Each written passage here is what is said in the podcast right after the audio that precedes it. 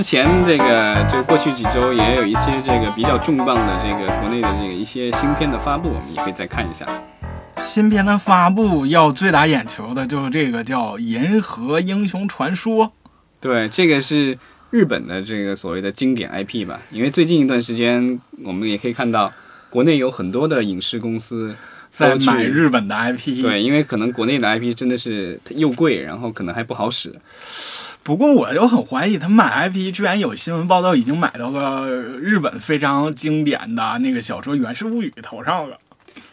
那个肯定，我觉得是个笑话，因为那个属于已经属于公共领域的，根本就不需要买的。这就好像有一个公司说，哇，我今天买了四大名著的改编权，对，当然他买这个《银河英雄传说》的版权，或者买《阴阳师》的版权，这个都是真的。对啊，《银河英雄传说》的话是日本的一个经典的所谓的，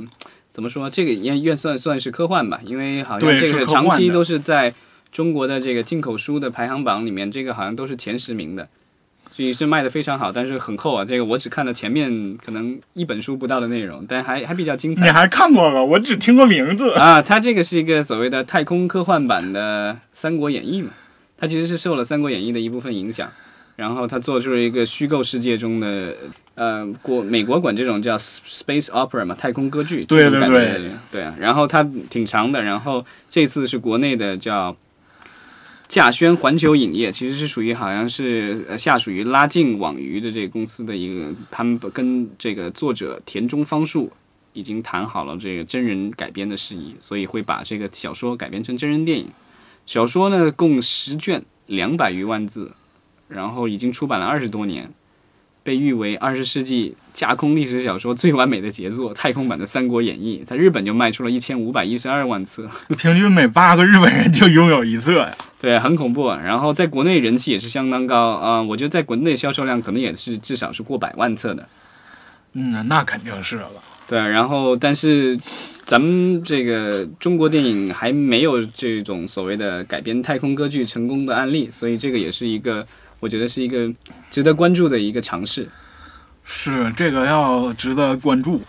要深入了解，还是得老老实实把一个字一个字给看完了。好，那咱们先看好看书去。对，然后之前一段时间，这个在美国电影市场上，然后呃，这个也有一个新闻发出来，是这个漫威之父，也就是我们著名的 Stan Lee，就是经常出现在各种漫威电影和电视剧中的老爷爷，对，就各种片花，然后各种打酱油，打对，各种各啊种彩蛋，对，好，他是那个就是属于友情客串的，对对，真是友情啊。对，然后没有没有，但其实他在那些电影和电视剧当中都是挂着，比如说监制的头衔 （executive producer），因为他这个哦当年是有很多的人物都是他亲手或者是间接创造的，所以他都是在有有，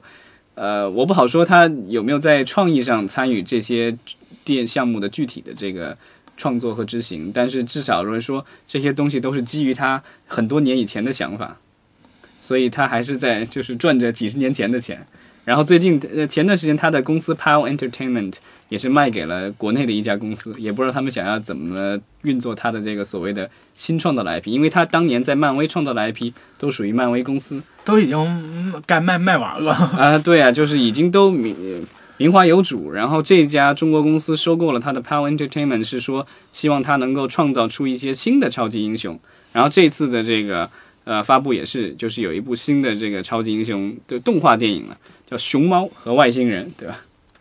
呃，这提到中国，所有的外国人都会想到熊猫。对，然后就有个功夫熊猫，对，然后这一回他们要打造的一部所谓的首位中国超级英雄，叫《熊猫和外星人》。百分之百中国投资啊！然后 Stanley 会担任执行制片人。其实我就我刚才说的这个 executive producer，其实有可能只是挂个头衔，然后本身他可能不会参与过多。哦，对，然后他会说是号称会启用这个 Stanley 御用的好莱坞制作和特效团队中这个来参与，然后是一部中有中国血统的电影。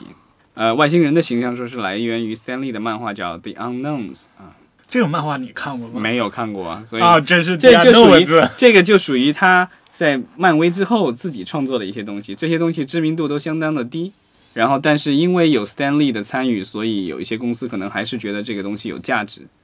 那 Stan Lee 这个老爷子已经都九十多岁了，然后也不知道能够再创作多少年，对吧？希望他长命百岁。然后哎，不能长命百岁了，得多活两年了。啊，百岁这马上快达到了，一百五十岁，好，一百五十岁。对，然后这部电影的话，据说是已经在制作当中了，然后计划于二零一八年全球同步上映，也不知道这个海外会是谁去做这个宣发。嗯，是这个电影还是感觉很期待，很好奇呀。嗯，之前呃，斯坦利宣布过一部跟中国有关的超级英雄电影，当时好像李冰冰已经决定出演，还有各种视频是跟那个基美影业合作，叫猛虎侠，叫什么的，虎影侠。然后，但这部电影也是就是石沉大海，因为可能基美影业那边有各种问题，然后最后现在这部电影到具体怎么样也没有人知道了。好吧，那我们这个接下去看一些外片的一些消息。外片的消息接续我们之前说的关于《星球大战八》的。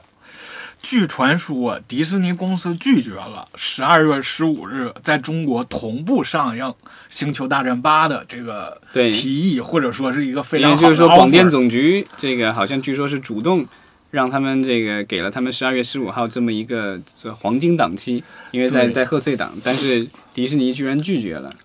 他为什么迪士尼这么有钱任性了吧？还是其他的原因？当然也有，我看了一些分析，我觉得也有一些道理啊，就是。十二月份的话，因为有很多国产的大片上映，那如果它这个《星球大战八》在这中间上映的话，那很有可能一两周以后就有很多重磅的中国电影、本土电影上映，那他们的营销啊，各种可能会特别大力度，然后可能会影响到《星球大战八》。然后之前的两部《星球大战》，一个《星球大战七》和《星球大战侠盗一号》都是在一月份上映，然后票房也还可以。所以其实，因为如果在一月上映的话，它可能没有什么太多的敌手，因为国产电影的话。一月份其实算是一个偃旗息鼓的时候，因为二月份有春节档，对，所以都把那个对，所以一月份其实对一个外片来说可能会稍微这个这所谓的就是它的票房空间可能会大一些。如果放在十二月份，虽然它的盘子呢很大，但是有太多的竞争对手，他怕就是对吧？怎么那那句话是怎么说的？这个老师傅遇遇上了这个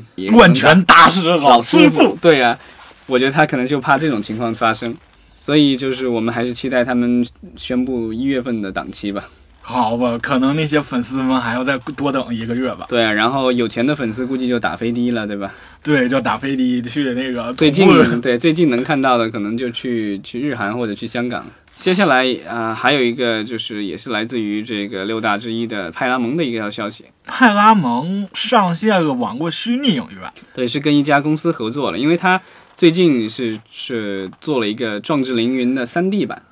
然后啊，现在好像最近一段时间，你可以去他的那个网站上，然后可以这个免费可以弄到这个下载它的一个软件什么的，然后不管你是用什么样的这个呃 VR 的这个虚拟的这个系统，然后都可以就是进入一个虚拟的影院，然后去观看《壮志凌云》3D 版，就你会感觉到，因为之前我试过类似的东西，就是你戴上去以后，感觉你似乎是在一个。虚拟的影院里有座位，有观众，然后面前是一个大荧幕，这样的话你不用去电影院，好像也可以有一定的这个影院观影的体验。嗯，我之前看的那个可能旁边的观众什么的没有什么，只有一空座椅，然后我就在那儿。然后这一次的这个派拉蒙的这个要做的这个，据说是还可以跟旁边的观众这个有所交流。然后这个真很奇怪。对，就是成了一个社交平台嘛，就是说。呃，他设一个时间点，然后你可以去去去去加入这个观影团一样的，然后大家还可以互相有所交流，然后甚至他在这个片头还会放一些预告片，或者放一些呃片花，或者是啊一些可能花絮集锦之类的东西，所以我觉得还挺有意思的一种放映形式。这样的话，也许也许将来这个技术成熟了，也许以后大家真的就不用去电影院，也可以。看大荧幕，然后也可以就有这种所谓的影院感受。是，这可能也就像很多游戏玩家或者游戏生产者的预期，未来这个游戏和这个游戏的很多方面的技术和体验会应用在电影当中。对，然后关于这个 VR 的这个，我最期待的电影就是打个小广告，对吧？明年华纳的那个就是叫。玩家一号，斯皮尔伯格导演根据这个《玩家一号》小说改编的，其实就讲在虚拟世界里的一个故事。这么一说，我也很期待啊！哦，那小说非常棒，推荐大家可以先看小说，然后再等期待明年夏天电影。我觉得夏天的话，有可能会因为国产电影保护月之类的，可能会有所推演吧，也不知道能不能同同步，但是我还是挺期待这部电影的。嗯，希望这本小说短一点，像我这种懒人能够读一下啊。国内有有已经有翻译出版了，所以应该那就好了。对，然后咱们可以再看这个又是六大，这个索尼，索尼最近有一部有一个比较大的消息。嗯，索尼真是终于有了一点好消息，昆汀的新片是落在了手索尼的手里。昆汀因为长久以来一直是跟 Miramax 还有 Weinstein 的公司合作。然后呢，因为这个各种丑闻的原因，然后最近他也是决定把自己的新片，就是从 Weinstein 的公司撤离。对。然后之后的话，有好莱坞的几大电影公司其实都在追逐这部电影的这个发行权。然后最终这个现在是花落索尼。嗯，这部电影也是关于曼森家族的，就是杀害了罗曼波兰斯基的夫人和他其他朋友的这一个，在。是加州当地臭名昭著的邪教的黑帮家庭，就是因为是根据真实历史事件来的嘛，然后据说也是人物比较众多，然后现在也是，好像有有各种大明星的名字都出现了，说是小李子可能会出现，然后布拉德皮特啊，然后各种大明星都在考虑当中，所以也是令人很期待的一部作品。嗯，昆汀导演的作品，我比起什么诺兰的，比起很多导演，我都很期待他的新作品。对，但索尼为了，据说索尼为了。呃，赢得这部啊电影新片的这个发行权，答应了非常苛刻的条件了。据说是这个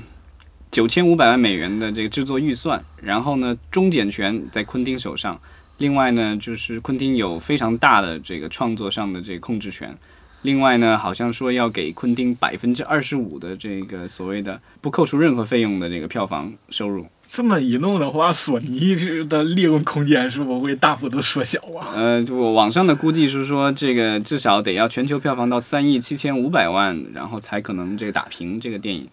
然后，而且这个我不知道这个这些条件是不是都被满足了。就是还有一条说是，呃，这个电影的版权有可能会在十到二十年后回到昆汀手上。这个条件简直是 昆汀量身定做的吧？不管怎么说，电影其实最重要的还是这个电影创作人才的这个争夺。所以我觉得有这样的这个一种现象，也是昆汀这几十年来、这二二十多年来的这个口碑的一个积攒吧。因为他的电影一般来说不大会失手。嗯，真是的。可能他这个电影在很多特定地区和国家公映的时候会遇到一些删减，遭遇一些麻烦。但是昆汀导演的。电影就是他的和他的金质。对，其实索尼之前有帮那个昆汀的电影发发行过国际地区，就是之前的那个《Django》江哥啊，被解放的江哥。对，《Django Unchained》那个其实是索尼在当时是国际发行，所以当时中国发行应该是索尼做的。哦。当时之前咱们也聊过，就上映了半天是吧？然后就被被从影院撤了，然后又重新剪了以后再重新上映的。然后直接口碑和票房都直线下滑。对，然后也希望这部新哦，但这部新片好像也是 R 级的，因为涉及到屠杀各种邪教、邪教组织、大屠杀，还有针对当时波兰斯基的夫人那么惨绝人寰的，简直不不忍不忍往下说的。对，然后所以我觉得这部电影能够引进国内的可能性也很小了。那所以估计大家也都只能够通过网络或者其他的一些渠道去欣赏了，或者之前那个对之前那个八恶人是没有引进吧？没没引进。哎，这可能也是想在大荧幕上看到昆汀，可能只要去打飞的吧，或者看国内的一些电影节会被这个做一些特殊的放映。对对对。然后接下来我们可以看一下，就是呃，环球这边也有一条大新闻出来，就是环球旗下的照明动画。也就是之前小黄人对小黄人的那个娘家吧，对，然后他们这跟任天堂这个签下了一笔大约，然后要把超级马里奥做成一个动画电影。嗯，这这个就感觉有总有些奇怪的味道啊，但我还是挺期待的，因为马里奥这个游戏真的是伴随着好几代人的成长，已经是几乎是日本最大的 IP 之一吧。上一次。呃，奥运会那个闭幕的时候，然后日本首相对吧？东东京八分钟时候，安倍晋三首相亲自扮演了马里奥。对，然后从水管里钻出来。对对对。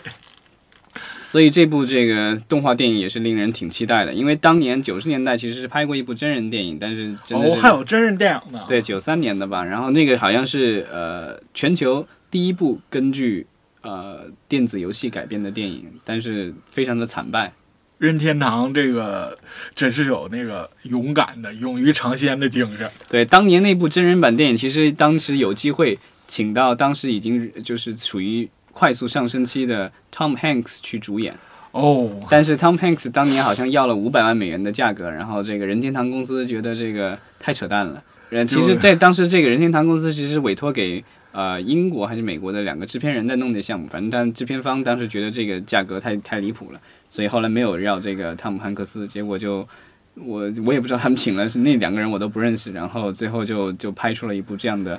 呃，花了可能也花了好几千万美元，浪费了很多，然后中间辗转，然后终于把电影弄出来，结果口碑非常惨，然后票房也非常惨。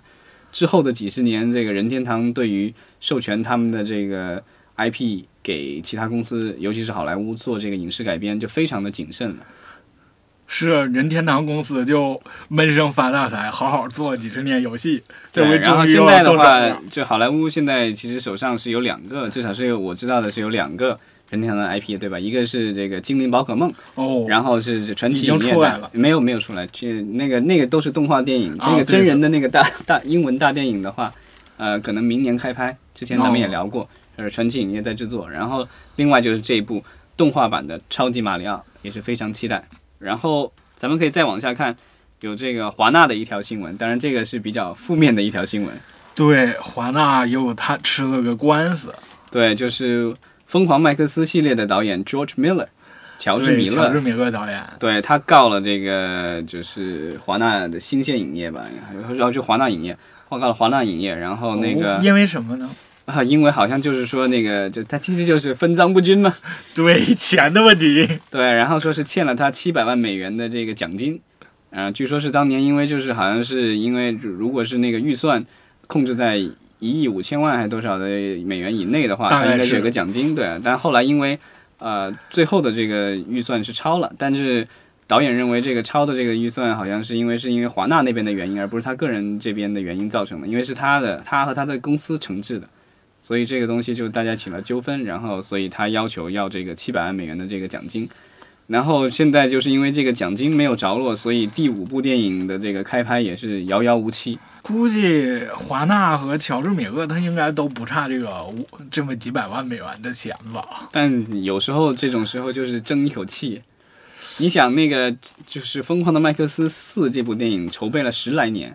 从两千年初好像就开始弄，一直弄到二零一五年上映的吧？对啊，就中间是各种波折，然后呃就是资金的问题，然后拍摄的这种问题。那那个好像因为这个就是呃 Tom Hardy 就是因为拍这部电影，好像就因为拍摄周期太长了，他最后还拒了某一部大片，我忘了是哪一部了，就是因为就就就没办法去，因为档期的问题，没有办法去参与另外一部大片的拍摄。那个你我不知道你看了的电影没有？它不是大量的沙漠的戏嘛？他们是啊，他们在我这么多沙漠是在哪里拍的？他们本来在澳洲拍了一阵沙漠，然后后来因为澳洲沙漠本来没有问题，但因为这个气候变化，然后因为拍摄周期长，然后那个下雨了，然后长草了，然后那个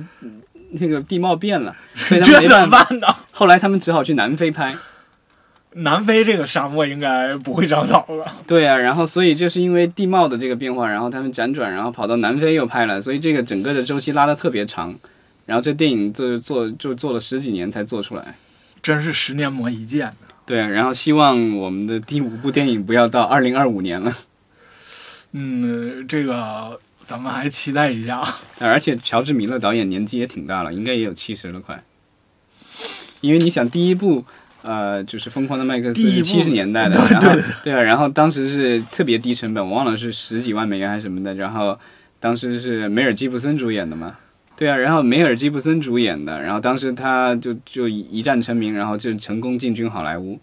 然后本来第四部也是要梅尔吉布森主演的，但后来因为不是各种事儿嘛，梅尔吉布森，的那个各种问题言论各方面对。然后后来要换，然后我听过一个特别变态的故事，就是说，当年那个乔治米勒导演，就是他，因为他他比较老派嘛，喜欢画故事板，他找了人画那故事板，然后把那个整个电影的故事板都画出来了。画出来以后，然后说主角要换，之前全是梅尔吉普森，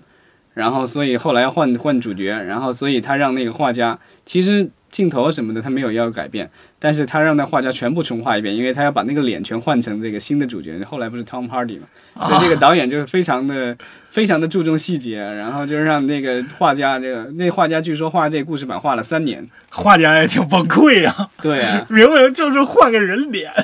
对啊，其实无所谓啊，片场你看着就无所谓，就看着就看着好了。对但是导演导演有要求，那就必须得执行。真是艺术家做。对啊，所以你想这么一个这个吹毛求疵的导演，对吧？七百万美元对他来说，他肯定吞不下这咽不下这口气。没有，这么细致人。不过可能这又是有生之年系列又加了这么一部。对，然后那个咱们下面还可以看到，就是另外一条大消息，就是这个亚马逊。嗯，亚马逊真是最近非常凶猛啊！不仅是在网剧，还在大电影领域。对，然后他们最近说是花了二点五亿美元获得了《指环王》网剧的这个拍摄权。嗯，这个 就是比较有趣了。他们是不是因为看到了《权力的游戏》的比较成成功，然后就想我也弄一个我们的《权力的游戏》呢？对啊，因为好像就是因为呃，他们的大老板嘛，亚马逊大老板 Jeff Bezos 最近也是成为了这个全球最富有的人，对吧？然后有钱就要任性啊！对啊，然后他就是因为亚马逊的这个他们的这个流视流视频这个这个部门，然后一一直都在扩充他们的这个，虽然从外面买了一些，但现在也在自制嘛。哦，之前我比较喜欢看的那个《高保奇人》，那个也是他们拍的，那是啊幻对。我也喜欢啊。对，然后他就跟他的属下说，我们要做一部，呃，类似于这个《权力的游戏》这样的电视剧。那怎么去做呢？那肯定你还是优先考虑成熟的 IP。那像这种类型最成熟的 IP 是什么？基本上就是《指环王》了。是啊，对啊，所以他们就是很砸钱了，二点五亿美元。据说之前其他有公司也想竞标的，后来就这么高的价格，估计把所有的人都吓跑了。因为这个二点五亿美元只是这个版权费，之后他们还得花一亿到一亿五千万美元每一季去制作。对这种大规模的奇幻设定美剧，平均一集的拍摄费用就将达到1000万美一元千美元，一千万，一千。万美元，对啊，所以这是一个很恐怖的数字啊。单单版权费二点五亿美元。对啊，但是呃，据说这个网剧的话，可能是《指环王》系列的前传，所以是在这个电影《指环王》前面的这个东西。是，那就应该是在霍比特人之前的吧？呃，没有，霍比特人已经是前传了，所以有可能是处于霍比特人与指环王之间，或者是他什么时候。反正他创造了一个那么大的世界，然后有几千上万年的历史，所以他有很多故事可以讲。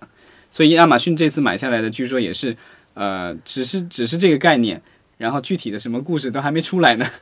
这已经够任性了。二点五亿美元砸下去，还不知道自己现在要拍具体要拍什么，